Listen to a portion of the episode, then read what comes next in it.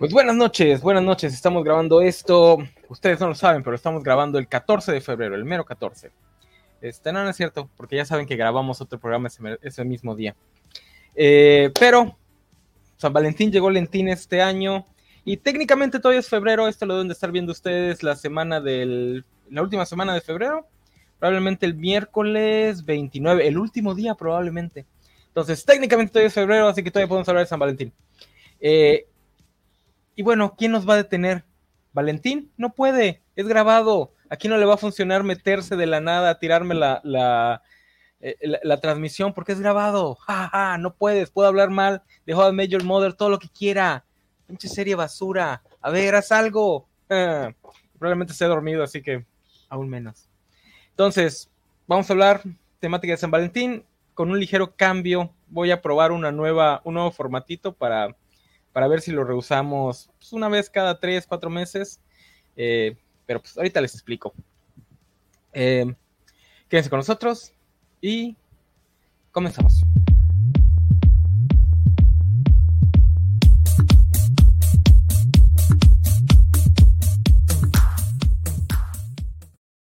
How Major Mother es basura, basura.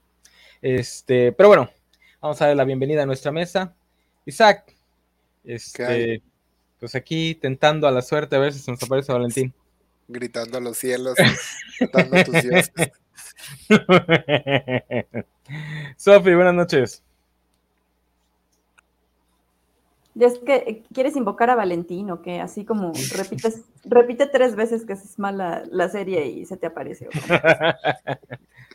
pues nos tiró dos veces la transmisión. Veamos, veamos si hay una tercera. Eh, Nuevo formato, un pequeño top o una serie de tops eh, sobre temáticas de amor, porque pues como digo, todavía, todavía es febrero, todavía podemos aplicar la de San Valentín, aunque pues, San Valentín ya pasó.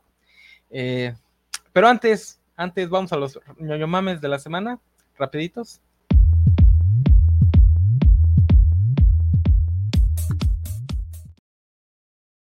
Hecho, hablando de San Valentín, el estreno de San Valentín, el blockbuster de San Valentín, parece ser que flopeó tan duro que ya salió la gente de Sony a dar sus opiniones de, lo mal que le fue. Lo que para mí siempre es una bandera roja, como que no, no le creo cuando los mismos productores salen a decir, no, sí, nos fue re mal. Eh, eh, ya siento que es más, era plan con maña para, para lavar dinero. Eh, Madame Web, no se ahueveó la gente sabía que esa era la palabra. le, estoy robando chistes al Games a Dios y siniestra. Yo digo que la, verdad aquí hay que, estamos perdiendo el bosque, el bosque por ver los árboles, hay que inventarnos un mame y hacer que Sony eh, restrene Madame Web. ah, eso sería genial. Es la, cruzada noble aquí, que, a mediados de año Sony saque la campaña de Enguévate y, se reestrena. Sony está lavando dinero. Digo, sé, sé, que es normal nada más pensarlo de Disney, pero Sony está haciendo un lavadero de dinero con esas películas que da miedo. Este, pero sí, supuestamente le fue re mal, que cancelaron hasta las, los que compraron en preventa, lo terminaron cancelando. Y pues pues muy, muy mal. Y pues ya ya salieron los típicos. Por si les, por si, les llegó el olor a, a, Mo y a Chetos, ya salió la gente a decir, estas malas películas todas tienen algo en común. Y pues ya saben, ponen Birds of Prey, ponen este de Marvel, si ponen Madame Web. Eh, que yo digo, ni siquiera son las peores películas de superhéroes protagonizadas por mujeres. O sea, ya se les olvidó este Catwoman. O sea, esa generación que creció con el MCU tiene un estándar de mala película demasiado alto en calidad sea, ya no, no saben lo que es ver Steel en Golden Choice. ya se acordaron. Nunca la viste, Sofi. Con, ¿qué, qué vas? Con Shaquille O'Neal, ¿no? Híjole. Steel con Shaquille O'Neal. Que, que Shaquille O'Neal hizo dos de las peores películas que he visto en mi vida así seguiditas, así al hilo. Hizo Kazam, donde es un genio que vive en una lavadora, y Steel. No me acuerdo, salieron así un año una y otro año la otra. fue ese momento donde alguien dijo, Shaquille O'Neal puede ser estrella de cine. Ay, güey. Sí, sí, sí. Pero también al final... está el Electra, Catwoman, Super Chica. Super Chica yo no la recuerdo. Recuerdo haberla visto, pero no me acuerdo absolutamente nada, salvo que es una güera. Nada, nada, nada, nada. O sea, así de, de, de olvidables. No, no, no eran malas películas. Luego, digo, no, no, no se cuenta técnicamente, pero es Barbarella, por ejemplo, con... No, no, no Barbarella, pero ¿cómo se llamó la película que hizo Pamela Anderson? Bear, Bear, Wire. Bar Wire, sí, no, no, no, una cosa. No, no saben de lo que, de lo, de lo que habla gente que cree que estas películas que pues están palomeras, que pues X. Por lo que he visto, Madame Web es lo que parece en los trailers, es una película, un guion que ya tenían por ahí, al que le pegaron la, la franquicia. Este, y ya, o sea, tampoco, tampoco siento que sea para rasgarnos las vestiduras. Digo, la gente que la fue a ver no la fue a ver por los personajes ni por la historia, la fue a ver por Sidney Sweeney, por Dakota Johnson. Entonces, ¿qué más le que supuestamente el personaje de Sidney Sweeney tiene 15 años. no, no, o sea, o sea, está bien conservada la veinteañera, pero pues tampoco exageren. Por eso en todas las promos y todos los clips, Sidney Sweeney parece una trampa para pedófilos. no, pues sí. Oye, ahorita me acabo de acordar, no creo que. ¿Ustedes vieron la última temporada de True Detective? Sí, yo sí. ¿Te gustó? Me gustó mucho. ¿Te gustó el final? Muy buena. En general, sí. Nada más que esta temporada fueron seis episodios. Eh, las anteriores habían sido de ocho. Y la verdad, sí creo que le faltó al menos un episodio. Eh, mm. hubo cosas ahí al final que se resolvieron muy así, muy rápido, muy conveniente. Ah, eh, temas del misterio. También True Detective tiene este, bueno, las de misterio, pero sobre todo las que usan el formato de True Detective, que son toda la temporada un misterio. Está bien cabrón que la resolución del misterio alcance las expectativas. Sea, pasó en la primera temporada donde pues, muchos esperaban ver a Cthulhu. Entonces, aquí creo que a muchos les va a pasar también. Eh, a mí en lo personal, en general me dejó satisfecho la resolución, pero sí, este, sí, creo que le faltó un episodio ahí, pero está muy buena.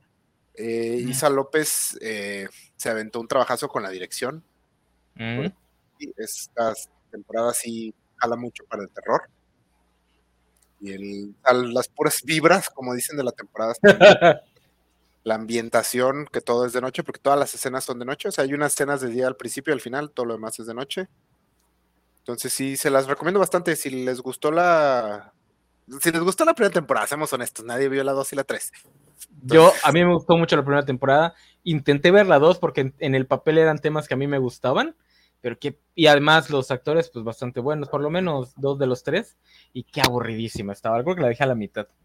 Y la 3, sí he tenido ganas de verla, pero pues no. Dicen que es lo mismo que la 1, que de plano sí, el creador ¿Sí? se fue así completamente a repetir la 1. Esta está buena, o sea, sí sigue el estilo, cambia bastante como para no sean comparaciones tan directas. Comete un error muy grave en el último episodio donde hace una referencia que no quedó a la primera temporada, que dije, ah, esa referencia que... Pero en general este, creo que está muy buena y la verdad, pues felicidades a Isa López, que yo creo que ahorita HBO está muy, muy contenta con ella porque le fue muy bien de ratings esta temporada. Entonces, la mujer que en su momento dirigió Casi Divas, ahora está trabajando con HBO. Pues es, bueno, es bueno ver que dan el salto, ¿no? Porque pues aquí, por muy buenos que sean, pues van a estar siempre atados a, a lo que vende aquí, que es la comedia romántica facilona. Eh, pero bueno, ahora vayamos al lado negativo. Parece ser que el creador original se la vivió en internet quejándose de toda la temporada. Parece ser que es otro de estos anti-woks que está muy enojado porque, pues, ¿cómo no vas a poner actrices jovenzuelas semidesnudas a aliarse amorosamente con, con hombres de mediana edad? Eh, al parecer, vi la, vi la respuesta a, lo que yo creo que es la única respuesta que hizo Isa López, que dijo, pues, eh, pues es su obra, es entendible que si no le gustó la historia que yo planteé, porque pues cada quien plantea las historias de donde quiere, pues es entendible que pues, tenga opiniones y pues, es libre de tenerlas, y ya. Eh, pero ah, yo, yo no he visto la temporada, tengo ganas de verla, pero estaba esperando a que terminara. Lo que a mí me llamó mucho la atención es que estoy viendo las críticas, las críticas que no son de plano misóginas, y son idénticas a las críticas del final de la primera temporada. Y eso me llamó mucho la atención porque pasó exactamente lo mismo. Y yo me acuerdo mucho que la primera temporada me dio mucho coraje la reacción negativa porque la primera temporada estaba haciendo alusión a una era de la novela negra, de la novela policíaca muy específica, la de finales de los 90, donde todo era así, ¿no? El crimen y todo el misterio, como que tenía tintes sobrenaturales, pero el chiste es que no era sobrenatural. Sabías que al final te iban a revelar cuál era la, eh, eh, eh, la, la realidad y la realidad siempre terminaba siendo, pues es que era una familia de pervertidos, una familia de incestuosos, un culto Básicamente un capítulo de Scooby-Doo. Exacto, exacto, exacto. Ese es, ese es el estilo de esa era. A mí, no sé por qué a mí me enganchó tanto, yo no lo leí en su momento, lo leí hasta 10 años después de publicadas casi la mayoría de estas novelas, y a mí me gustó mucho, entonces yo disfruté la primera temporada desde el principio sabiendo eso, pero pues al final vi que a mucha gente los agarró de sorpresa que no hubo ninguna revelación sobrenatural, sino al final era un pervertido que además era, ¿cómo se dice? Inbred en, en español, o sea, hijo de primos, nieto de primos, etcétera, etcétera. Este, entonces sí, el internet está, pues ahí ya sabes cómo se pone el internet y me llamó, me llamó mucho la atención porque son exactamente las mismas críticas, exceptuando las que son pura misoginia. Y pues a mí me dio mucha tristeza ver que el creador original es de este club de gente. Pues ya sabe. Este, Sofi, no te vayas, no nos abandones. Es que no están hablando de nada que yo sepa, entonces dije yo. ¿No viste ni la primera de True Detective? No. Está muy buena. ¿No te gusta el True Crime, verdad? Sí, sí me gusta. Ah, entonces vela, está muy buena, está muy, muy buena. Grandes actuaciones de Mato McConaughey y el otro tipillo. Alright, alright, alright. Este, ya por último, para el ñoño mame, ya, hay, ya tenemos casting. Casting de los Cuatro Fantásticos. El casting más, este, eh, menos sorprendente, porque ya sabíamos el casting entero desde hace meses. Pedro Pascal como Reed Richards, Vanessa Kirby como Sue Storm, este, el rockerito de Stranger Things como Johnny, y el que sí me da mucho gusto es el de La Cosa, eh, perdón, de la mole, eh, que es este actor de The Bear que hace del primo, que no es primo, pero no me acuerdo cómo se llama ni el personaje ni el actor. Eh, ese actor es muy, muy bueno. en esa segunda temporada de The Bear tiene un capítulo hermoso. le dan un desarrollo de personaje en la segunda temporada muy, muy bonito. El actor lo hace muy bien. Y sí le va a quedar a, la mole. Lástima que pues, lo vamos a ver de, pues no como él, sino ajá, CGI, ojalá logren transmitir el carisma. Digo, es que no es carisma, carisma, pero pues logren transmitirlo. Pero pues también los ñoños están enojados porque no querían a Pedro Pascal. Este. No, pero, pero ¿por qué? O sea, no entendí por qué. O sea, mi queja era que, la verdad, pues Pedro Pascal es como 10 años más grande que Vanessa Kirby y entonces eso va a estar como medio raro. Entonces dije, bueno, se los buscaron grandes para meter a sus hijos en los Young Avengers o qué, ¿cuál? es, probable. Es, la, diferencia de edad está rara porque no es lo suficientemente grande, porque bien pudo haber sido 20 años más grande que, que, Su. Eh, pero tampoco son de la misma edad, entonces quedó como que en medio. Claro, está como raro eso. También que Pedro Pascal es 10 años mayor que ella y se ve como 20 años mayor que ella, ¿no? Bueno, en las últimas entrevistas que he visto se veía muy jodido Pedro Pascal siempre ha estado avejentado. Bueno, igual el personaje va a ser hasta 20 años mayor que, que, Su, igual sí. Porque sí, y más si lo, si lo ves, si ves a Pedro Pascal junto a su amigocho Oscar Isaac, este, sí, sí, sí, sí, se ve bien viejito. Oye, hablando de Oscar Isaac, ¿ya vieron el meme de, de Apocalipsis Nalgón? Sí, lo mandé yo al chat. Marvel, necesitas volver a traer a Oscar Isaac como, como Apocalipsis, pero hazlo guapo. Eh, pues sí, están enojadas la gente. A mí lo que me sacó de onda, yo pensé que iba a haber mame porque por alguna razón quieren a John Krasinski de, de, de, Reed Richards, pero no. La gente que está enojada es porque dice que fue un downgrade con respecto a la película original de principios de los 2000. Con este actor que ni siquiera sé cómo se llama, que es buen actor, pero es un actor como de películas serias no tan blockbusters, que yo nada más lo ubico de Cuatro Fantásticos y porque hizo de Lancelot en la película del Rey Arturo de Clive Owen. Por alguna razón ahora resulta que fue un gran, gran este, Reed Richards. Pues sí hay gente que dice que esta Jennifer Garner fue una gran Electra, los lentes de la nostalgia sí te ennublecen bien cabrón. Híjole, a mí me da risa cuando. En general, yo con los castings soy muy. Eh, o sea, habrá que ver. O sea, eligieron personas talentosas. Al único que no he visto en nada es a este, al chavito. Bueno, chavito, al de que va a ser la antorcha humana. Es el único que la verdad no, no he visto nada. Los demás son actores perfectamente talentosos que pueden hacer un buen trabajo. Habrá que ver qué material se les da, habrá que ver qué tan buena película quiere hacer Marvel, que todo lo, que viene de ahí. Pedro Pascal. El tema de que no se parece a los de los cómics es muy complicado porque, pues, ¿a cuál? ¿A cuál de todos los dibujantes no se parece? Pues, entonces, yo creo que está bien el casting. me parece buena idea un detalle que a mí me gustó un chingo, el anuncio a través de este dibujito todo bonito que hicieron. Porque Marvel que le tira tanta hueva a sus pósters, la sus pinches pósters están súper de hueva, todos sus anuncios son, parecen este PowerPoints de empresa, así de esos que te manda recursos humanos. Entonces, que ahora como que le echaran ganas así un dibujo así bonito, todo, bravo, ojalá continúen con eso y ojalá nos den un póster con esa calidad que seguro no va a hacer todas las pinches caras de todos los actores, brilló en el fondo y así. Pero bueno, este, ¿tú, ¿tú, esperas que esté ambientada en los 60? Porque hay un rumor fuerte de que va a estar ambientada en los 60. Mm, la verdad no, o sea, había escuchado ese rumor y el dibujo trae como el feeling de Art Deco de los también. Pero también como ese es mucho el feeling de Fantastic Four porque por los diseños de Jack Kirby desde el principio. No sé qué vayan a hacer estaría chido simplemente por darle variedad con respecto a las demás películas. Pero por otro lado, este truco ya lo vimos al MCU hacerlo. O sea, esto de que los héroes ahí estaban, solo nadie los había mencionado. O sea, Capitana Marvel, la avispa, Hombre Hormiga, o sea, no sé qué tanto quiero volver a ver este truco. Pero pues, a ver. Sí, igual, que no se parezcan a mí me vale sombrilla. Digo, el MCU, la mayoría de los actores no se parecía al inicio. O sea, los Vengadores originales ninguno se parecía a los personajes, ni Capitán América. Este, Chris Evans está muy delgadito y muy finito y muy niño bonito para Capitán América.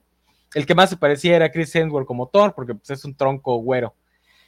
Entonces hay que ver qué realmente qué quieren hacer con el personaje y ahí veremos si escogieron bien al actor. A mí lo único que sí me da tristeza de Pedro Pascal es que el casting pues ya me quita todas las esperanzas de que vayamos a ver a un Reed Richards más ojete, tirándole al Red Richards Ultimate.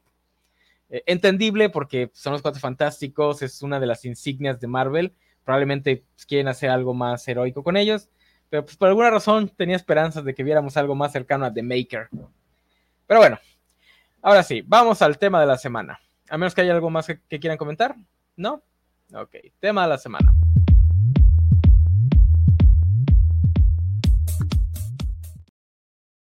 Tema de la semana, cambio de formato, vamos a, vamos a hacer la prueba. Valentín no tiene fe en mí. Este, pero vamos a ver qué sale. Pequeño top. Pequeños tops de temática de Día del Amor y la Amistad. De temática de amor realmente. Porque pues nadie pela la parte de la amistad en el Día del Amor y la Amistad. Eh, vamos a empezar con el top de parejas funables. La única regla es que sea lo más cercano a canon, lo más cercano, porque yo voy a hacer medio trampa ahí, que sean canon las parejas, que no sean nada más de fan chipeo, este, lo más cercano al, canon que, que puedan, y que a ustedes les guste la pareja, pero que la pareja tenga algo que la haga funable. Ejemplo, no es mi, eh, no es mi elección, pero ejemplo, Serena y Darien, o Serena y Toxido más, no creo cómo se llamaba por, pongámosle que nos gusta la pareja, pero pues es una niña de 14 años y un vato de 21. Eh, pero bueno, diríamos, no, pues es que a mí sí me gusta, porque son una pareja muy bonita, etcétera, etcétera. Decimos los tres nuestra opción y luego entre los tres juntamos otras dos para que sea un top 5 y ya las este, acomodamos de, de menos funable a más funable. ¿Quién quiere empezar? Pues yo me voy a robar tu ejemplo.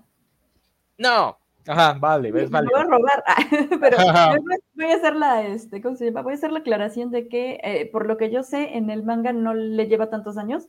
O sea, sigue siendo más grande que ella, pero no le lleva así tanto como en, en, la serie, porque en la serie él sí se va a la universidad y ella, este, va en la secundaria, entonces sí está así como que... Ah, ah ok, es prepa secundaria. Ah, no, no hay tanto. Prepa secundaria en el manga, porque en la, en la serie, sí, le lleva mucho tiempo.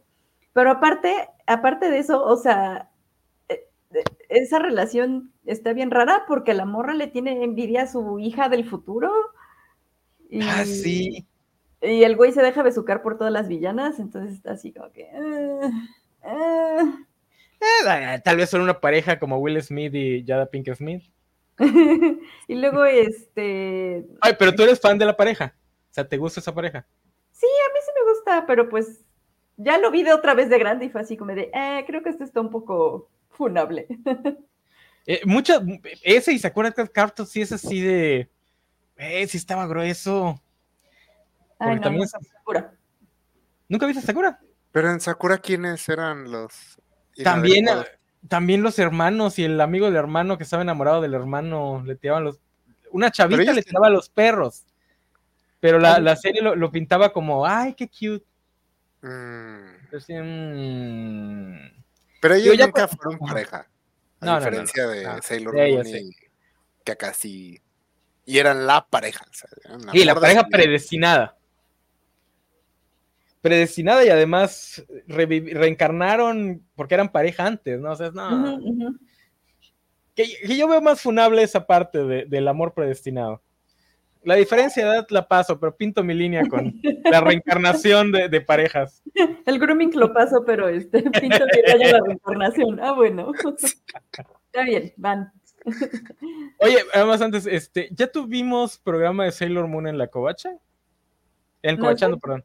¿Tú no, has participado en un programa de Sailor Moon? No, yo no. Ok, lo ponemos porque Semixly quiere hacer un programa de Ranma y medio. Entonces podemos juntar Ranma y medio y Sailor Moon. Y alguna tercera por ahí. Ahí lo, lo, cosas, que veíamos cuando estábamos chavitos, baba. Sí, sí. Isaac, ¿quieres dar tu ejemplo? Déjame, las voy anotando. Pero la verdad, no, no se me había ocurrido una pareja funable así. hasta ahorita que entramos aquí, y mencionaron diferencias, dije, aquí mero, aquí es de donde soy.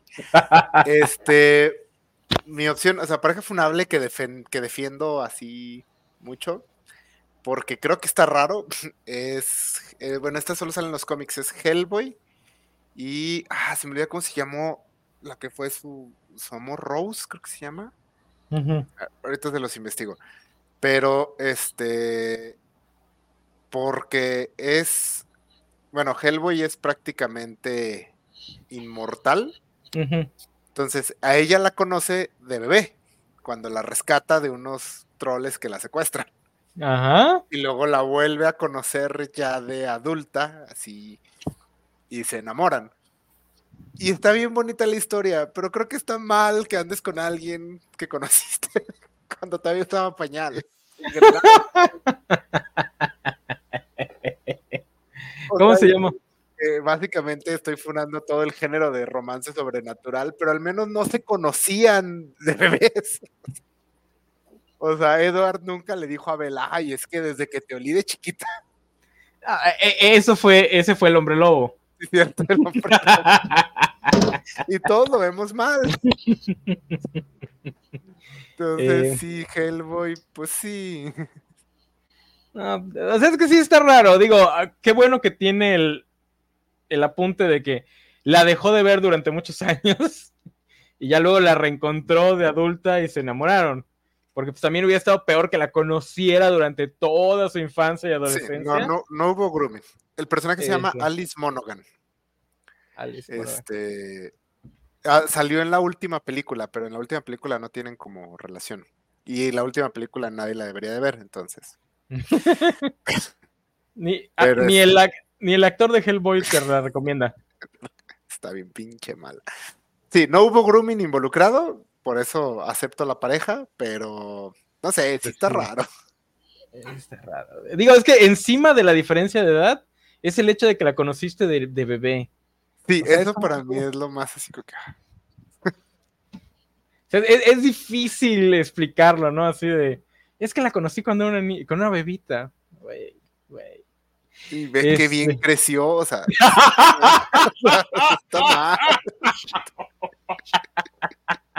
Ay, qué horror. Este. Ah, yo creí que ibas a agarrar a alguien de la casa del dragón, así que había traído otra opción. Pero como no lo escogiste, pues me voy. Este, Rhaenyra y Daemon.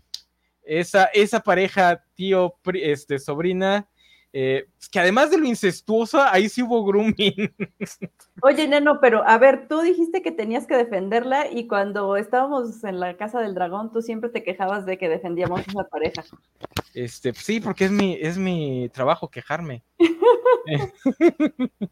pero, pero es que sí hacen, o sea, e, es que son una power couple. O sea, sí son, son, son la pareja que, que, parte madres. Eh, y ya cuando, y ya, y hacen mejor pareja la actriz cuando ya está grande, y este Matt Smith.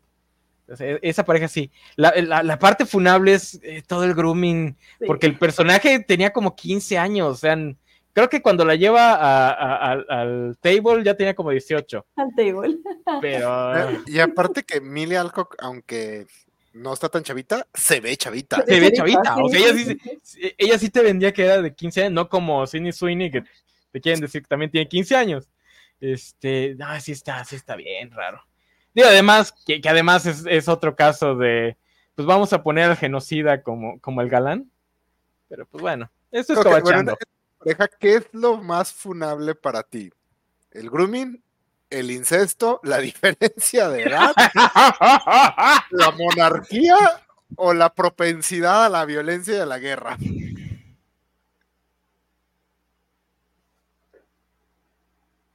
Creo que necesito mi abogado antes de responder esa pregunta.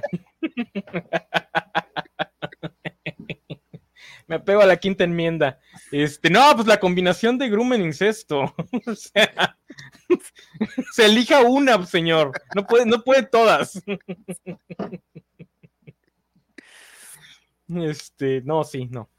Entonces ya tenemos tres: Serena y Darian, este, Rainer y Daemon y Hellboy y Alice. Eh, necesitamos otros dos para hacer el top 5. ¿Se le ocurren a ustedes alguna otra? Yo tengo una que sí fue. Dale. Ah, o sea, que dije, ay, ojalá sí se haga. Eh, es que bueno, es canon porque como que presentan el chipeo ahí. este, ¿Alguien vio las guerreras mágicas? Eh, no. Yo no. en general, las tres protagonistas con quien sea es una pareja que está mal, porque todo está súper raro, pero específicamente este, en la primera temporada, bueno, son tres, las tres chicas, la, esta Marina, la del dragón, y en la primera temporada se enfrentan a un niño que controla monstruos. Y luego en la segunda temporada el niño crece y ahora está como enamorado de Marina, entendible, entendible. Pero luego tienen, o sea, al final nunca se, se consolida nada, pero te presentan como que él quiere con ella y ella pues dice, ay, pues cómo creció y todo. Pero en la primera temporada es un niño niño, o sea, está así chiquito y después te justifican que solo le tardó, tardó como en crecer. Pero dices, no mames, en la primera temporada ya como de cinco años. Ah, ok, ok, niño, niño, niño.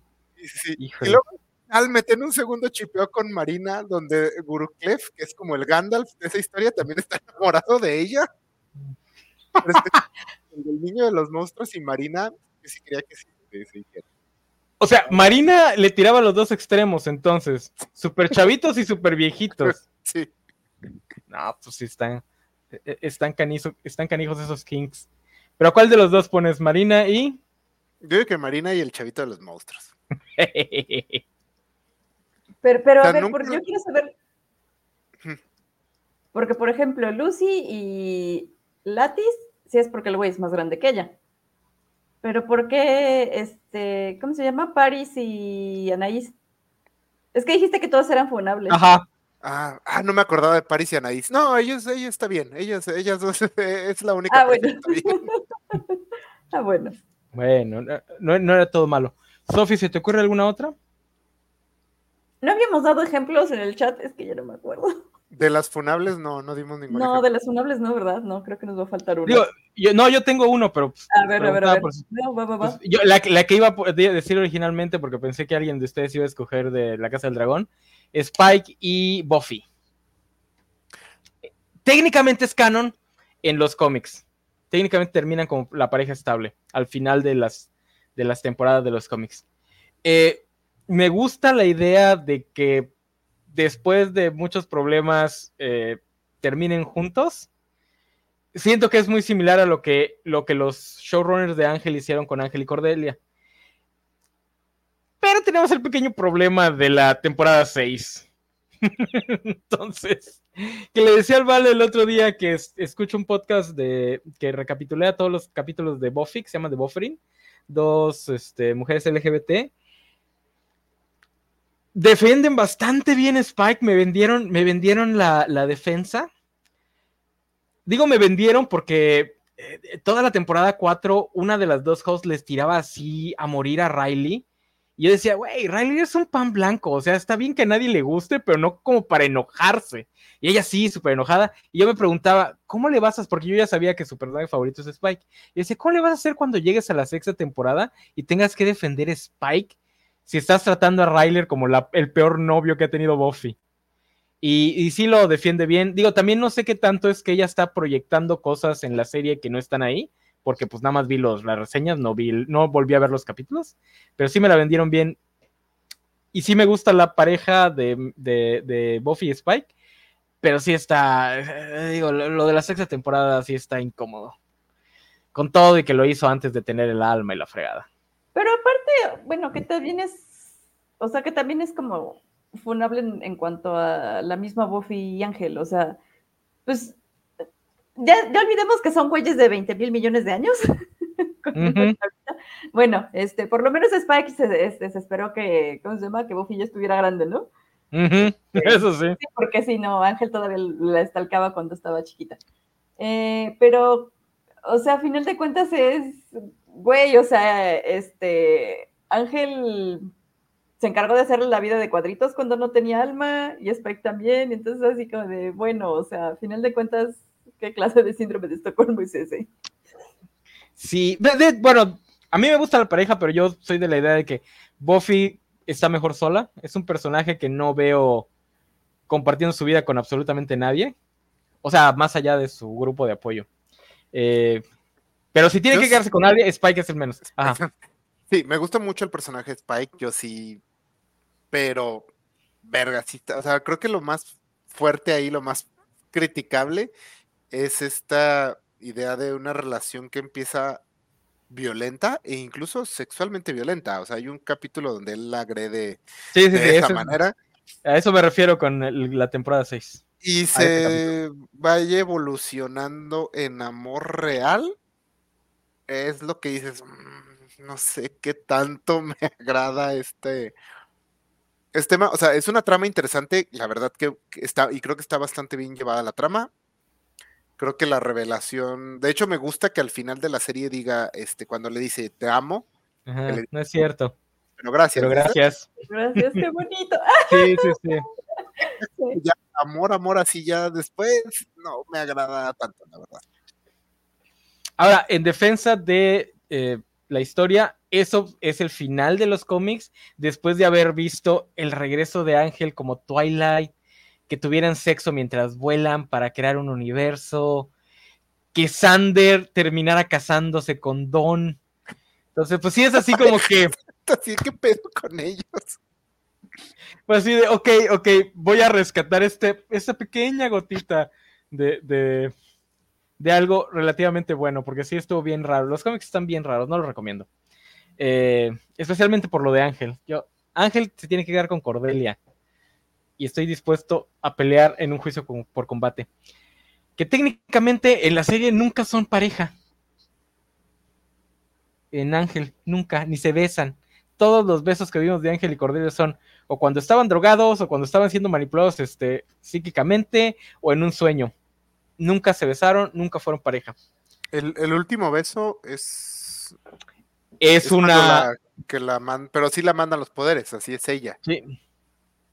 O sea, es, una visión donde ella sí aparece, pero no, o sea, técnicamente no. Ella nunca despertó del coma. Entonces sí.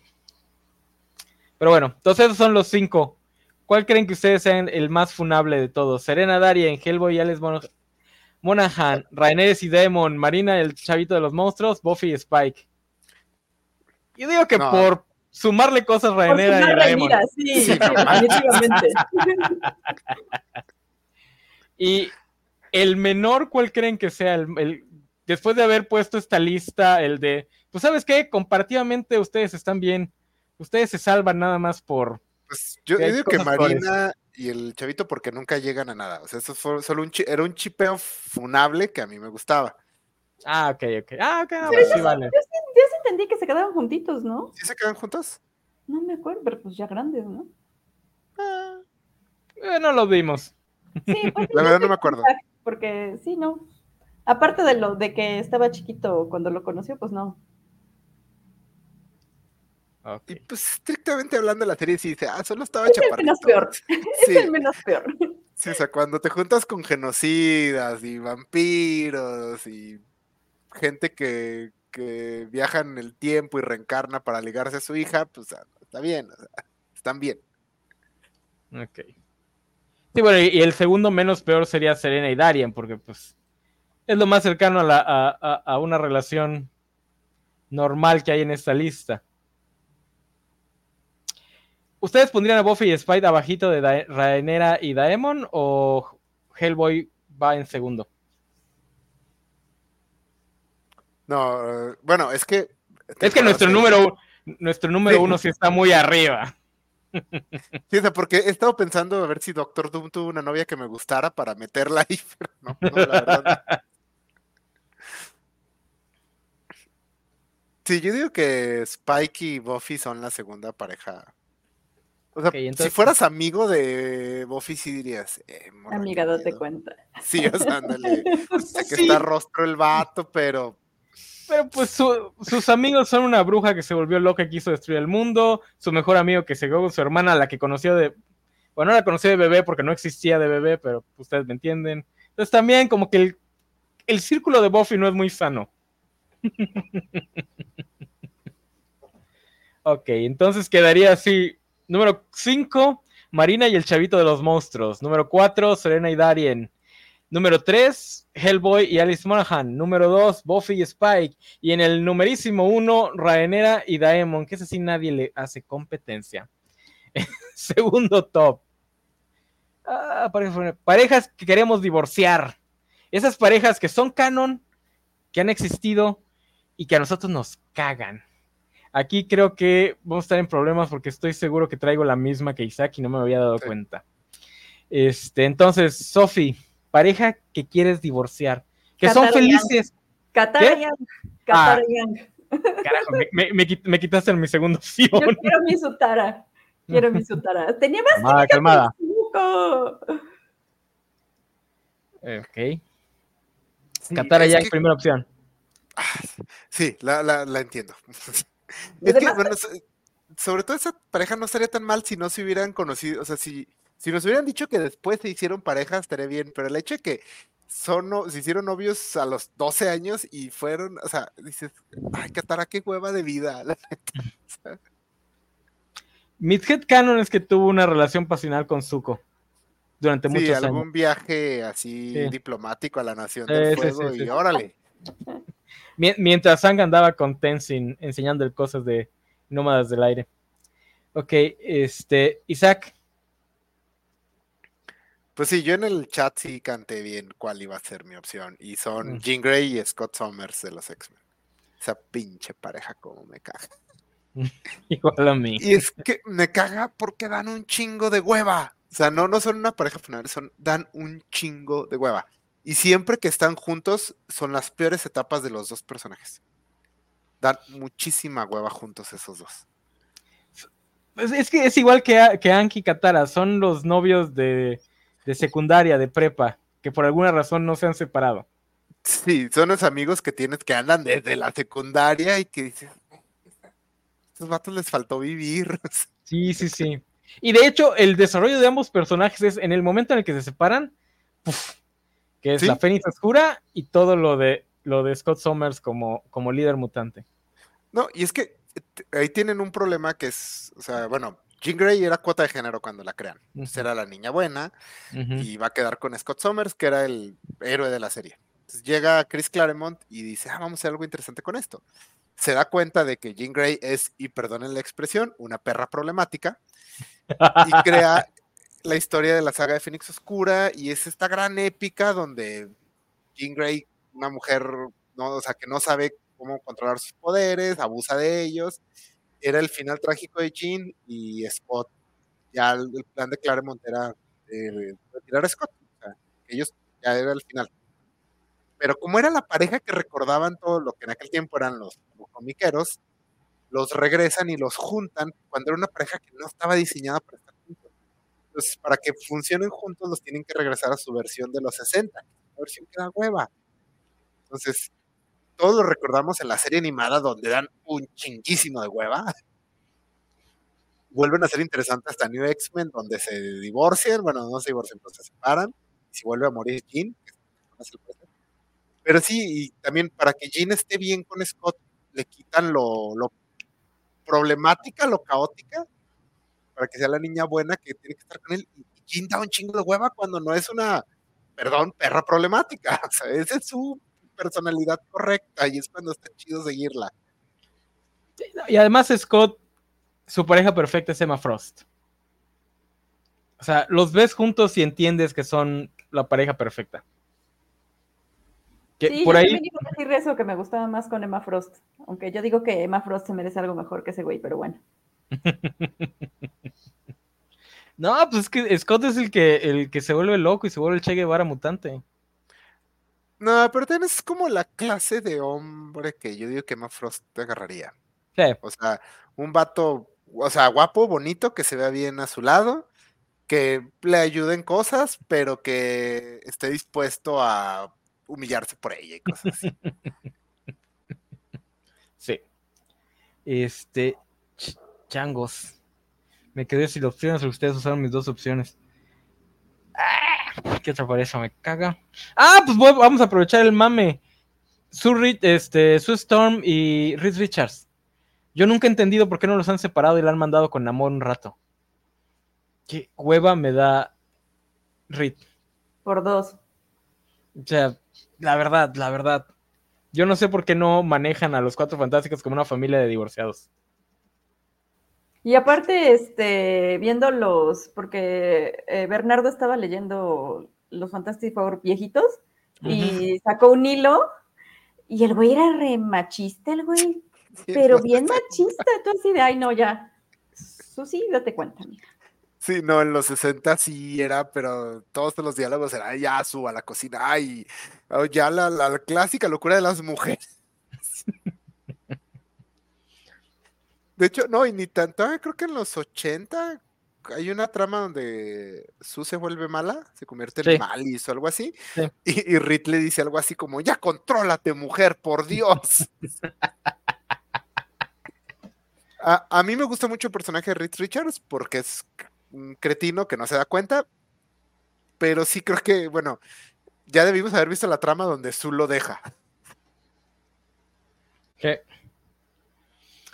Eh, pues a ver, no creo, no creo que se atrevan a hacer algo así los del MCU, pero ojalá. Digo, opciones no le, van, no le van a faltar para emparejar a Vanessa Kirby. No necesariamente tiene que ser Namor. Este, necesitamos otros dos. Otras dos parejas.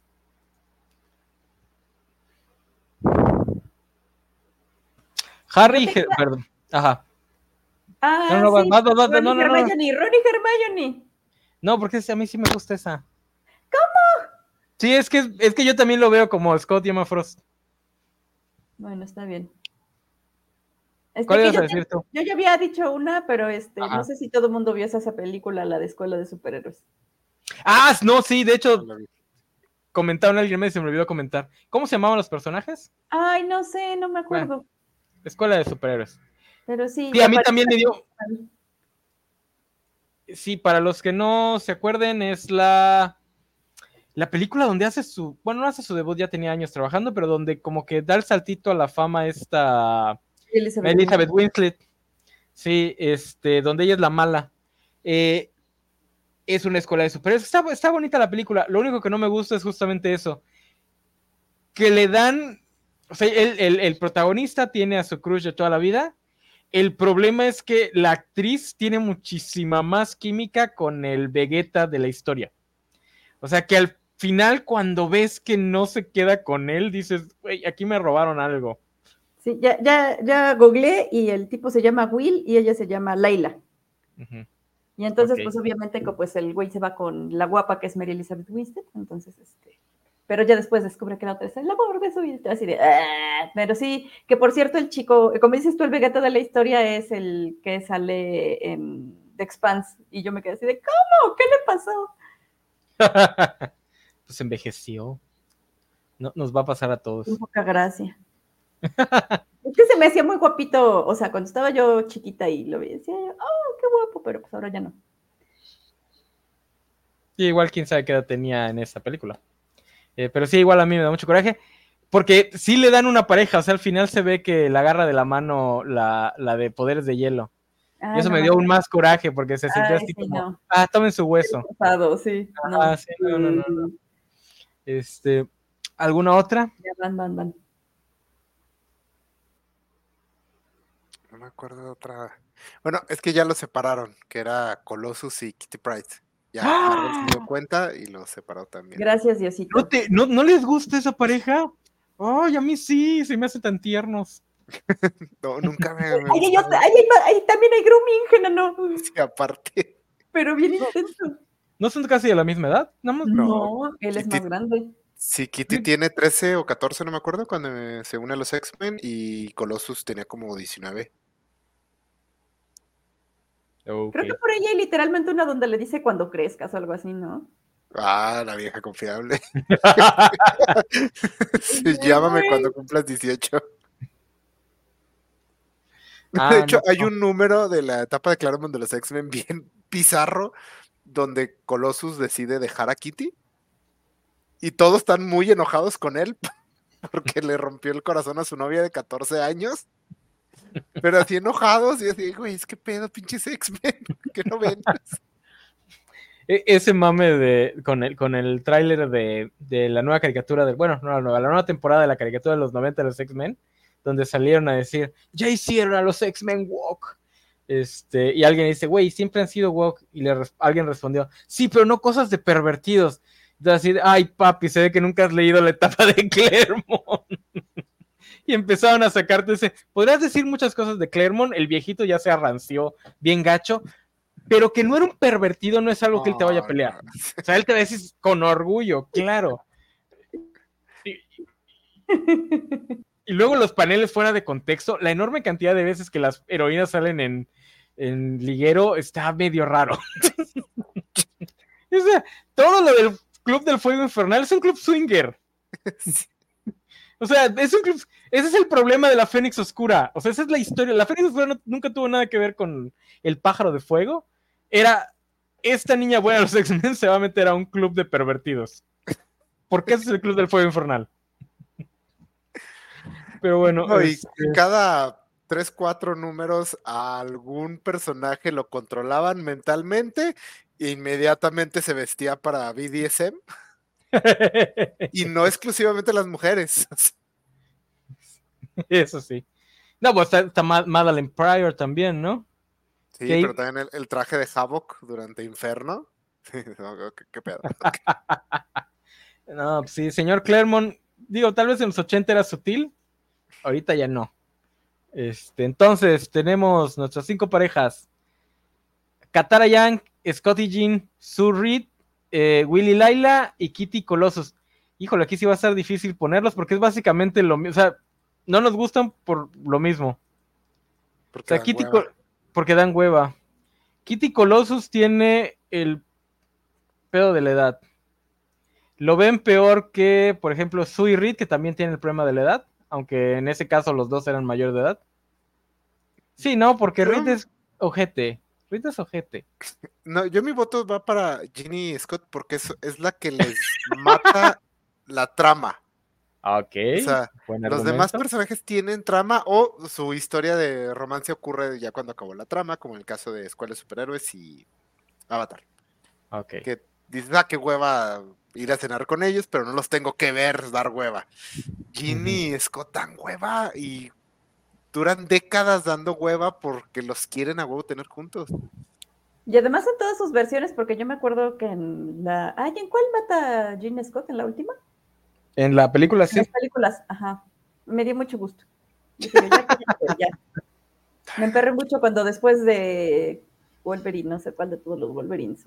Ah, no, de Días de Futuro Pasado regresan y son felices. Y así de, ¡ah! ¡Qué hueva la vida! Dan hueva.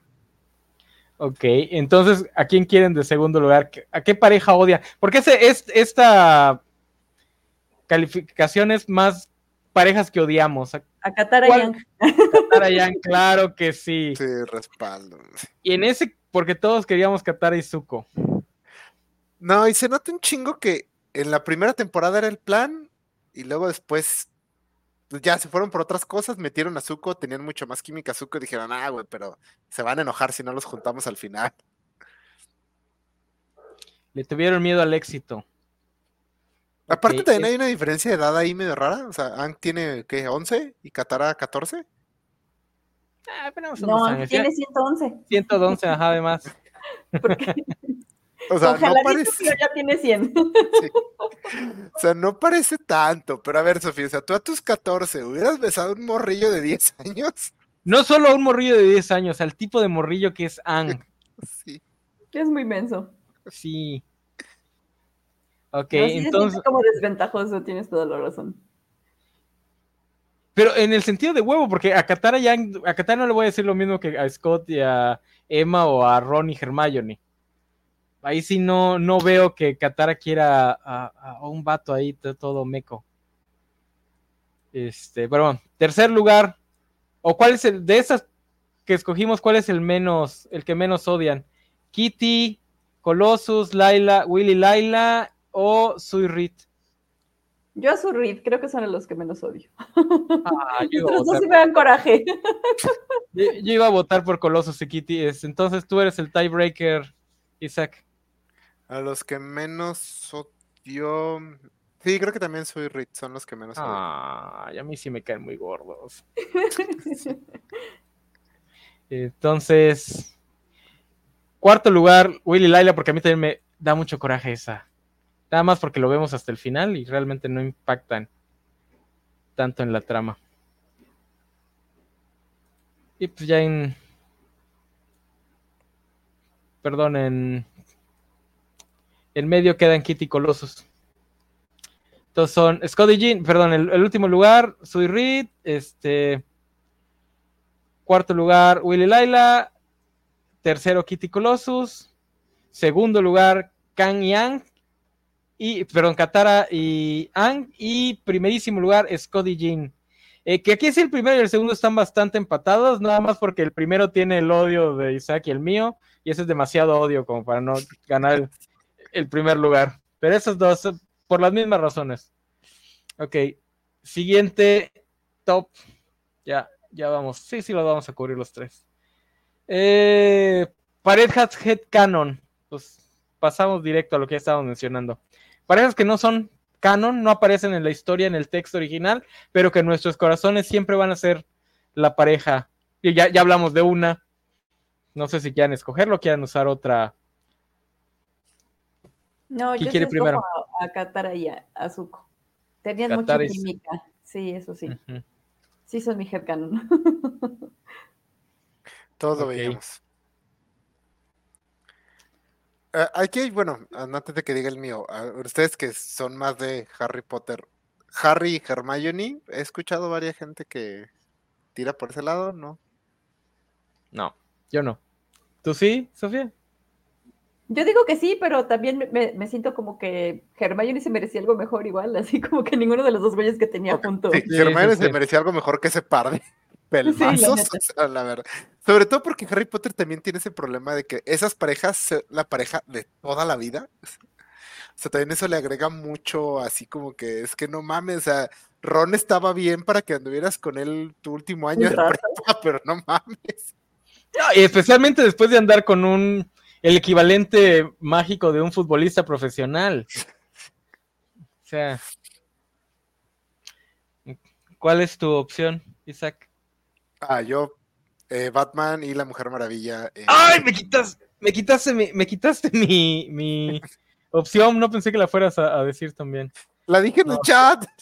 ¿La dije en el chat? Ay, perdón, no, no, me acordaba. No nos pelas, no nos pelas. Sí, esa es mi, mi opción. Y es una opción que me, me, duele mucho porque al final no lo hicieron porque los fans se enojaron. Hubo mucha queja de fans.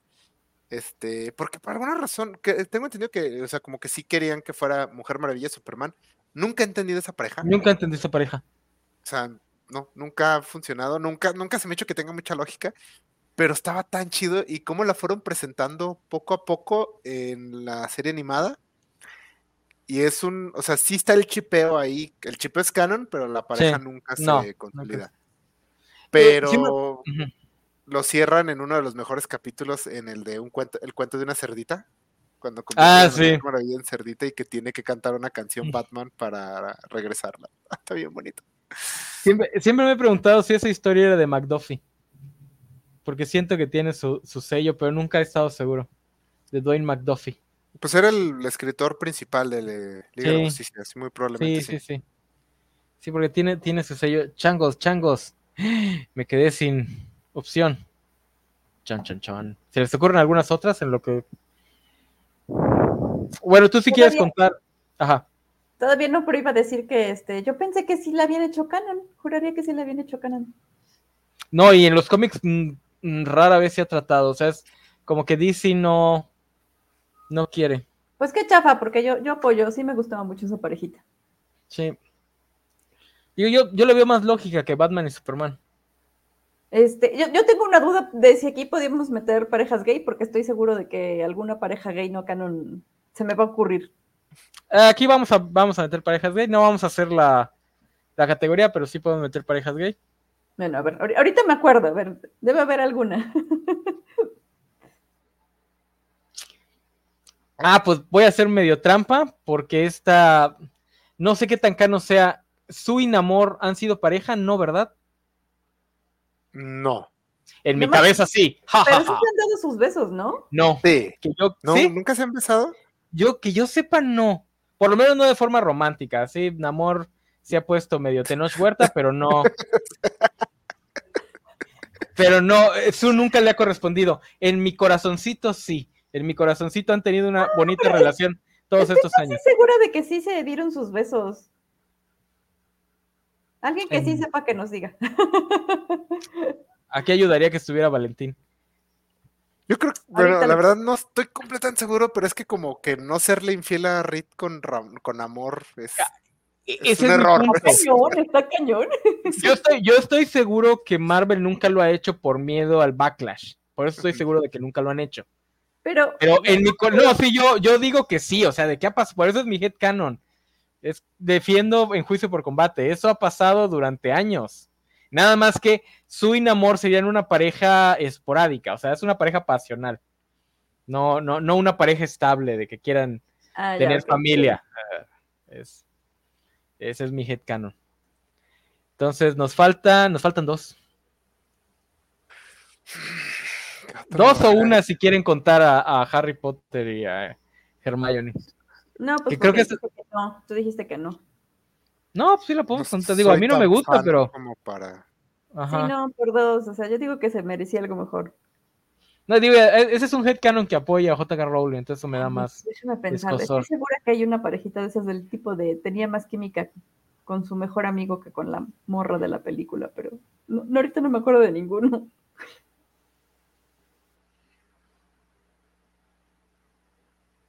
De Star Wars no hay nada. Foypin. Foyfin. Foyfin. Sí. Foyfin, sí. Ya, ya ven, les dije que tenían más química. Esos dos tenían más química que, que Finn y Rose. Que tampoco supe si esos los hicieron pareja o no al final. No, no, le dieron una nueva pareja a Finn que ni fue como pareja, pareja, así como, mira, otra mujer morena. Seguro te va a ser pareja de ella, ándale, fácil de los bebés de Bésense. sí. Pero sí, por fin tenían como mucha, y todos queríamos que fueran canon, pero pues nos dieron una palmada en la cara.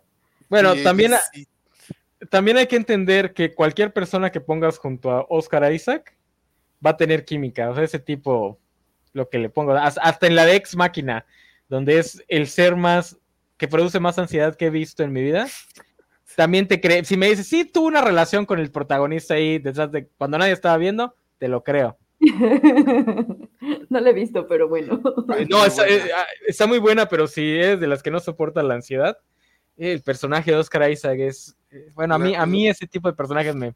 La escena donde baila, no más, está tan extrañamente incómoda y ansiosa hasta así como que, se detenga, que bien baila, pero que se detenga. Y, yo la, voy a poner en mi lista de cosas por ver, que por cierto ya vi este una de las que recomendó Isaac. Ah, sí, qué bueno que te gustó, porque sí, me estresa cuando vas a ver una película. Ex Máquina, dicen que se llama. Ex, máquina. Ah, muy bien, va, va, va, va. Ya además nos falta uno, a ver, No, ya tenemos todos, ¿no? Un... Ah, no, sí nos falta uno. No, nos falta uno. Pues otra, otra, otra pareja LGBT o, o poliamorosa que creamos que funciona. Porque a mí me gusta que hayan, que, que, se hayan atrevido a hacer el, el poliamor Jean, Scott y Wolverine, pero no es como que el, el triplet me, me, me emocione mucho. Eh, una orgía no va a ser más interesante. Ante a, Scott, sí, sí, sí, no, no, no. ya dan huevas, sí, o sea. Este, ya le pregunté a Valentín y Valentín dice que según él sí, pero que alguien le dijo que no, pero que ya encontró en un What If, en un What If Season, pero solo en un What If. Por ah, entonces no, no es canon entonces. Entonces sí, está bien, está bien, está bien.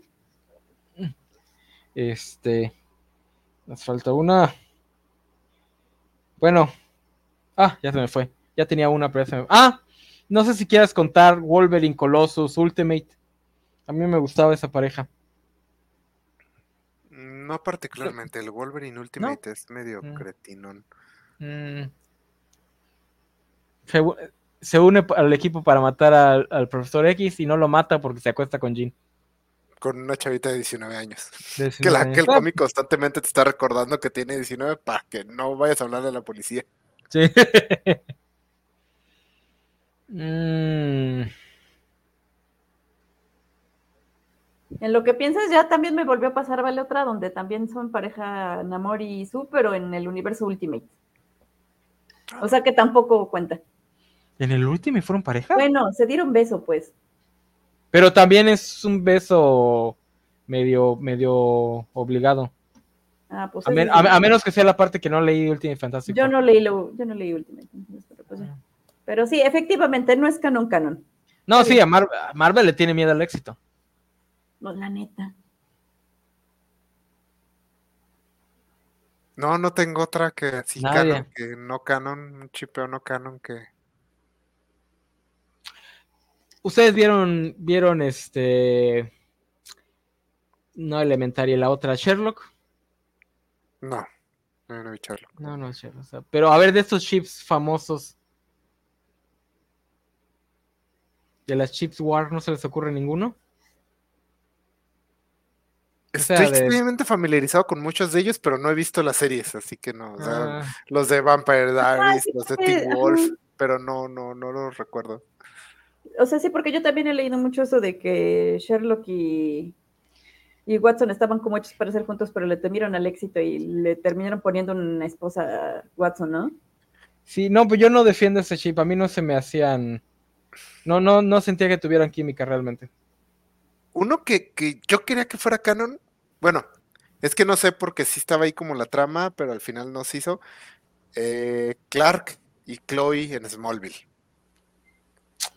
¿Nunca fueron pareja? Nunca fueron pareja. Ella se enamora de él, pero él nunca la Ay, no, yo no apoyo ese ship, no. O sea, no. ¿Por lo del culto y eso? No, a mí me daba mucha flojera Chloe. Era bien así como bien tóxica. Dice Sophie que puede tolerar el culto que trata personas, pero no, o sea, en la hueva. Estoy separando al personaje de, de, de, la actriz. Ah, no sé, a mí sí me gustaba el personaje. Sí, pero ya te lo vetaron. Este. y yo no tengo ninguna opinión al respecto, así que no. No puedo hacer de, tiebreaker. Mm, ¿Cuál otro chip? Yo creí que este iba a ser más fácil porque Las Chief Wars siempre están ahí. Del MCU. Alguien que les está. ¿Ustedes se vieron Naruto? No. Yo, sí. Dímelo, dime. ¿Cuál, no, pues cuál yo tampoco lo he visto, pero también he visto que Naruto y Sasuke. Ah, no, porque Sasuke es, es, es, es peor que, que, que, la amistad entre Deku y Kachan. O sea, no, no sé por qué se entercan tanto en. Hermione y Malfoy. Ya sé quién. Lo tuve que googlear, pero ya sé quién. Brienne y Tormund. ¿No fueron pareja? No, él siempre le estaba echando el perro y acuérdate que Brienne solamente tenía ojitos para, ¿cómo se llama? Para el Matarreyes. Para el Matarreyes, exactamente. Sí, esta pinche última temporada hubiera mejorado un chingo si ella se hubiera quedado con él y solo hubiera sido amigo de Jamie. y hubieran hecho, hubieran hecho los hijitos gigantes que, esa, esa es mi pareja, sí, esa pareja tenía que ser. Oye, sí es cierto, eso hubiese arreglado, bueno, no hubiese arreglado mucho, pero hubiese dado otra cosa interesante de esa última temporada, porque el único momento rescatable de esa última temporada es cuando Jamie este, hace caballero a, Brienne. Es lo único rescatable de esa temporada. Entonces, además, si hubiese, si hubiese quedado con, con Tormund, bueno, no, no quedado, que hubiese pasado la noche con Tormund por lo menos, sí hubiera estado bonito. Es que eso estuvo, eso estuvo de, lleno de cosas bien raras esa temporada. Y es que eh, Jamie y Brian, pareja, le, creo que le quita a los dos. Sí. O sea, como que el que Jamie tuviera una amistad real con una mujer era algo muy importante para el personaje. Sí. Y que, Brian tuviera el respeto de uno de los mejores caballeros del reino como amigo, no como amante, también le daba mucho. Que, cogieran les quitó mucho a ellos. Sí. sí. Incluso si no hubiesen puesto esa estupidez de que Jamie se parara y dije, ah, no voy a rezar con Cersei. Incluso Ay, sin eso. me dio coraje eso. ¡Uy! mono! sí, Pero sí, mal. Brian y Tormund. Brian y Tormund, sí. Ya ni me acordaba. De, todas las cosas que odio, se me olvida esa parte. Pobrecito, pobrecito Tormund. Y aparte, hubiera estado bien chido que ella o, encontrara un hombre que la viera como la mujer más bella del reino. Sí. sí, pero esa temporada sí fue así de. Yo siento que los dos showrunners sí estaban bien enojados por algo y se dedicaron a chitear todo excepto Tyrion. Por alguna razón la trama de Tyrion sí la respetaron. Eso me ah. llama mucho la atención. A mí me da mucho la impresión de que agarraron todo lo que querían los fans, partieron a la mitad y dijeron, les vamos a dar toda esta mitad y toda esta otra mitad no, no, ajá, sí, sí. Sí, o sea, vamos a tener el duelo de la montaña contra, ah, contra su hermano. Porque esto cayó del lado izquierdo, pero vamos a darles un final miserable porque esto cayó del lado derecho. O sea, fue así como completamente arbitrario que, porque pudo haber sido puro fanservice, pero no, o sea, es mitad y mitad, está bien.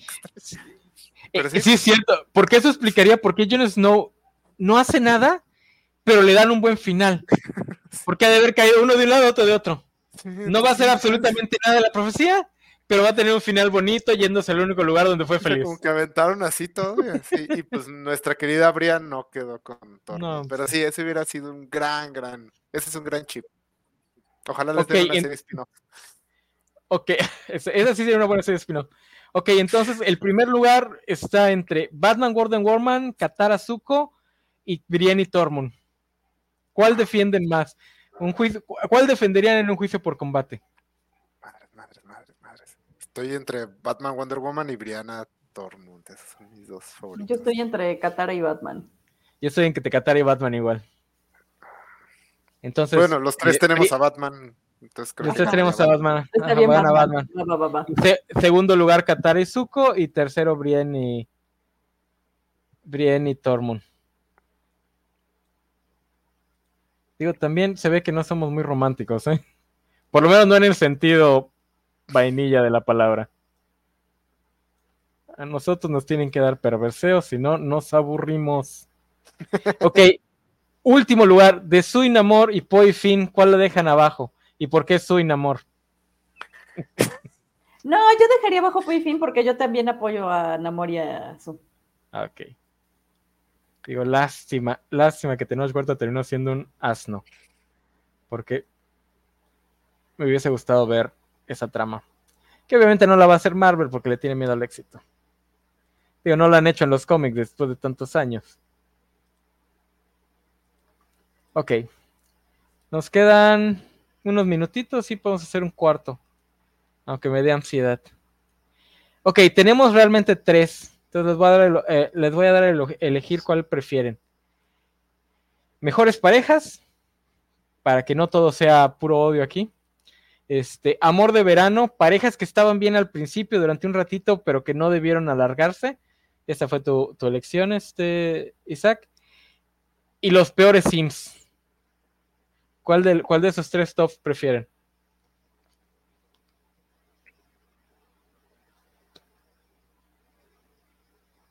¿Mejores parejas?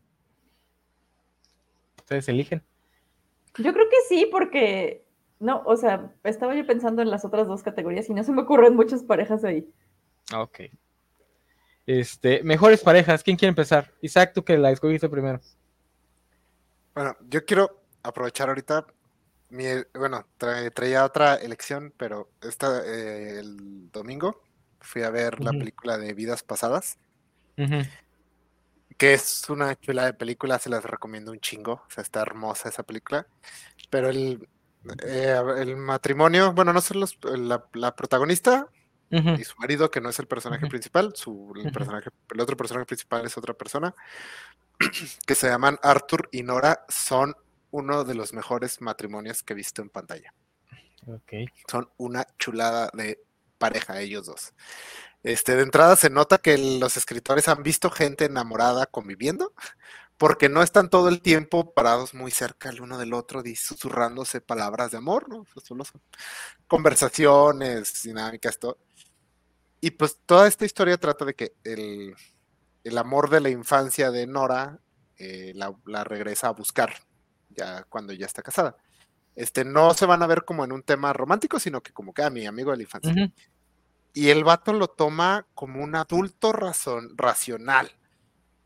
O sea, le dice, no, pues entiendo que quieras ver al que fue importante en tu infancia, adelante, velo, o sea, pero, o sea, lo nuestro es real y estoy seguro de que lo nuestro es real y nos amamos y, y adelante. Incluso le dice una frase que le dice, es que, ¿cómo puedo yo competir con eso? ¿Cómo puedo competir con este gran amor?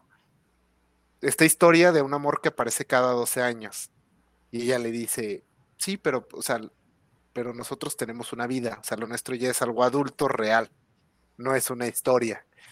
Y no sé, está bien bonita su relación, el vato es, la apoya un chingo en su búsqueda esta de como, pues de reencontrarse con sus raíces que representa este chavo y todo. Eh, como relationship goals, ellos dos, la verdad, eh, hermoso. Y aparte le recomiendo mucho, mucho la película. Ya sí estaba al borde de las lágrimas al final. Ok. Este, compañera, nada más te, aquí sí puedes elegir eh, parejas LGBT, ¿eh? Este, ay, es que, o sea, pero no importa que sean medio funables, porque Isaac tiene una, una, tiene una pareja bonita, pero es que mis, mis parejas favoritas tienen cosas funables, entonces por eso pregunto. Tal vez con que no pues, incluyan genocidas. Con que no incluyan genocidas la, dejamos pasar. No, pues ya me mataste una. Quiero saber cuál era. Bueno, dilas, dilas, dilas, dilas, dilas, dilas, dilas. Este, no, no, a ver, pero voy, voy a leer. Dilas, dilas porque ya quedó claro que no somos románticos en el sentido estándar de la palabra. O sea, incluso ahorita es que está agarrando un romance adulto de real, no el romance de ah, este, voy a vivir mil vidas y en mil vidas te buscaré. ¿Cómo me gusta esa frase de 41 Ronin, 42 Ronin? Tú di, tus opciones. Ajá, no, pues mi OTP este, son Magnus Bane y. ¡Ah! Alec Lycud. Son de, mis libros de, Que por alguna extraña razón es de esas pocas parejas que han pasado como que bien a la, a la televisión. Este. Y bueno, él es un mago, pero pues por eso está lo funable, pues porque él es un mago y es básicamente inmortal y entonces pues el tipo este pues tiene 18 años. entonces pues bueno, ahí está el problema de la edad. Pero de ahí fuera, este, pues son una pareja muy bonita, muy sana, este, se enfrentan a que, pues, eh, esta sociedad de los Shadowhunters son como muy conservadores y como que no, no les gusta lo gay. Pero este, está muy bonito y básicamente lo que hace la pareja es este, abrir puertas, pues como acabar con la discriminación, no solamente porque son una pareja de, de hombres, sino porque uno es mago y el otro es un Shadowhunter y pues es así como de los, los que son los, los los magos, los hombres lobo y los vampiros, pues son como los despreciados de la sociedad, pues porque tienen sangre de demonio. Entonces, este, pues ellos como que mueven a todo hacia la inclusión. Entonces, por eso es mi OTP. Pero sí, es funable porque pues el otro tiene mil años. Entonces, hay, hay una, en la, en la serie de televisión hay una, un capítulo muy chistoso donde el güey le pregunta, ¿con cuántos estados? Y, ¿con, cuántos, ¿Con cuántas personas has estado? Y le dice, cinco. ¡Ay, no son tantas! Cinco mil. Y el otro, ¡ah! Pues sí, he vivido miles de años, güey. ¿Qué esperabas? Entonces sí. Eh, digo, para nuestros estándares está bastante bien. Pudiste haber escogido el de Luis. Ah, no, ahí sí no. No, no, no. Está preocupado. Ahí sí no. Pero ¿cuál, fue el genocida que hiciste quitar de la lista? A, a Catra y Shira. Catra y Adora. No, tenemos que poner Catralladora, aunque sean genocidas. Vamos a permitir el genocidio. No podemos dejar a esos dos fuera. ¿Por qué, ¿Por qué genocida? ¿A poco Catra cometió genocidios? Pues era parte de la horda. Sí, pero es un soldado, se lo podemos perdonar. Seguía no, orden. Y además se va, se va con, con Prime, con el, el, malo malo, y entonces el malo malo anda ahí haciendo genocidios. Entonces, pues no hace genocidio directo, pero este, ¿cómo se llama? Colabora con el genocida. Seguía orden. Sí, sí, es no, pero, adyacente. Sí, sí, sí. Pero sí vamos a poner cátedra, no lo podemos dejar fuera. Está bien, está este, Ah, yo también tenía varias este, opciones, pero ahorita que dijiste las tuyas me acordé de uno que, una pareja que me gusta mucho. Apolo y Midnighter, de, el Authority de eh, original. Esa pareja me gusta muchísimo. Eh, bastante, se aman bastante y son los dos, en el Authority original, son dos de los personajes más bastardos que han, que han sido creados dentro del cómic estadounidense. Especialmente Midnighter. Pero como me gusta como pareja. Ese, lo hubiera puesto en pareja funable. Sí, quita a Marina y al niño de los monstruos y ponlos a ellos. No, no, no, espérate, espérate. ¿Por qué me vas a funar a esos dos? ¿Qué han hecho de malo? Ok, este, destruir Italia. Destruir Gamorra. ¿Matar a Dios? bueno, Dios empezó. Ok, Dios empezó, está bien. Dios empezó, la isla Gamorra estaba llena de terroristas. y la isla de Italia también, pero eso dice Estados Unidos de Afganistán. La isla de Italia sí es un poquito más complicado porque no estoy seguro que... Y ellos dicen, nada más la vamos a hundir porque ahí está la casa real de los no sé qué, ni siquiera dicen está llena de terroristas. Entonces ahí sí, ese genocidio sí. Pero el genocidio lo cometen Jenny Sparks y el doctor. Apolo y Midnight nada más se quedan viendo. Midnight es, el, es, el, que mata a todos en el edificio Gamorra, eso sí. Y, Apolo, y Apolo le quiebra el cráneo a un, a un plastiche de Jarman. Una de las escenas que más me gusta. Cuando está diciendo qué clase de gente llega a una. qué clase de superior llega a una pelea este, oliendo alcohol y nada más se ve que le pasa como bala. los más peligrosos. Pero sí, amo mucho esa, esa pareja. Son funables, sí, son funables. Ah. Este. No, pues igual Vegeta y, Bulma. Pero también voy a agregar, eh, porque este, la de Sophie también nada más la conoce ella, entonces voy a agregar una que nada más conozco yo. Este, Magnus Chase y su novia, ahorita no me acuerdo cómo se llama, la hija de Loki, Alex Ferro. Es Alex Ferro, es este no binario, porque como es hijo, es hijo hija de Loki, tiene la capacidad de transformar su cuerpo a voluntad. Entonces, unos días es hombre, unos días es mujer. Eh, y es una, eh, está bien escrita, digo, los que ya leyeron los libros saben que una de las gracias de, Rick Riordan es que te sabe vender bien estos amores infantiles. Hubiese puesto a Percy Jackson y a Annabeth, que también me gustó mucho cómo lo escriben en, la en los primeros libros, pero pues son los dos niños güeros y qué hueva. Mejor este, a Magnus Chase y a, Y Alex Ferro, que además hace algo que muchos autores que les gusta pretender diversidad, como por ejemplo los que dicen, es que Deadpool es pansexual. Sí, pero en las dos películas su relación es bien heteronormada. La primera vez que Magnus Chase besa a Alex Fierro, lo besa cuando está en, en su cuerpo masculino. Que eso se me hizo un bonito detalle. Pero pues ninguno de ustedes ha, leído esos libros, así que no. Alex Ferro y Magnus Chase. ¿Alguna otra que se les ocurra? Yo tengo una que, era mi lección original antes de ver vidas pasadas. Ajá. Que son eh, Hippo y Astrid de Cómo entrenar a tu dragón. De la serie de películas de Cómo entrenar a tu dragón. ¿Se llama Astrid? Sí, Sí. Y ellos, porque aparte eh, están en una categoría que usualmente me molesta, que es tu amor de la, adolescencia, es tu amor, toda tu vida. No es un cliché que me gusta. Pero creo que las películas lo manejan bastante bien porque evitan. Usualmente lo que las películas hacen es en la, en la primera se hacen pareja y luego como pues ya las segundas tenemos que meternos algo, les metemos drama. Triángulos amorosos, este, inseguridades, la la.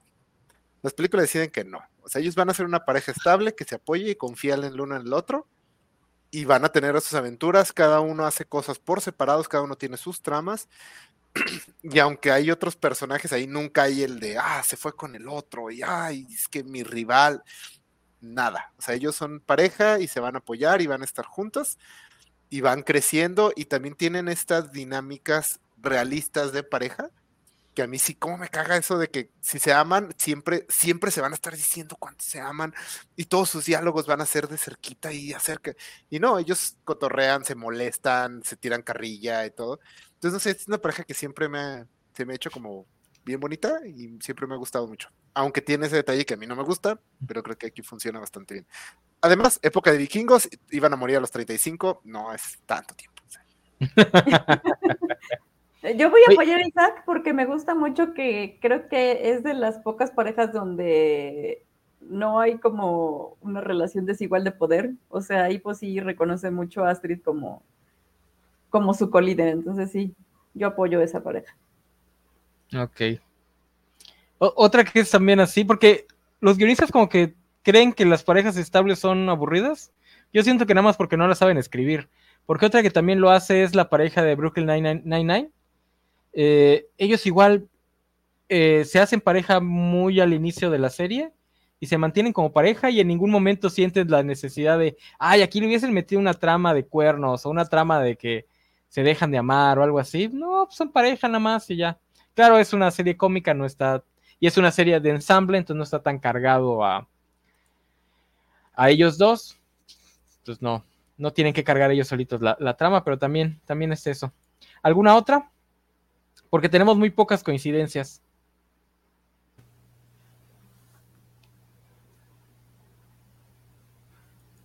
No tengo otra ahorita. Ok. Entonces queda Arthur y Nora de vidas pasadas. Nada más la vio Isaac, ¿verdad? Sí. Magnus Bane y Alex Laikut nada más la conoce. Nada más. Katara y Adora. Apollo Midnighter. Catra. Perdón, Catra y Adora, perdón. Catra y Adora. Que Apolo y Midnighter los muevas a las funables. yo sé que tú los quieres, pero no. Altamente funables. Este. A ver, hay que buscar una donde, donde sí, o por lo menos. Es que yo iba, yo, yo venía con Ángel y, Cordelia, pero técnicamente nunca fueron pareja. Ah, pues no son canon. No, no cuentan. Chale. Y también está el problema de que Cordelia también era de la misma edad de Buffy. Claro que ella, empezaría su relación con Ángel a los 24, que no es lo mismo que a los 17, pero pues igual. Aunque la serie de Ángel trataba a Cordelia como si fuera de la edad de la actriz. Hicieron esa trampita. A todos los eh. actores los envejecieron un chingo. todos son treintones en Ángel. Sí, sí, sí, en Ángel. Voy a volver a buscar en Google a ver qué me encuentro. Superman y Lois a mí me da hueva, la verdad. A mí me gusta mucho Superman y Lois, nada más que no siempre también. Entonces, bueno, mm. tema de cambio de escritores. Pero sí, mm. sí, es una pareja que me gusta. Vegeta y Bulma. Creo que Dragon Ball les presta tan poca atención a las parejas que no es buena ni mala. sabe, o sea. De hecho, nunca conviven como pareja, o sea, ninguna de las parejas tienen como mucha interacción así como parejas, o solo están ahí, así, como que, ah, y tienen hijos de repente.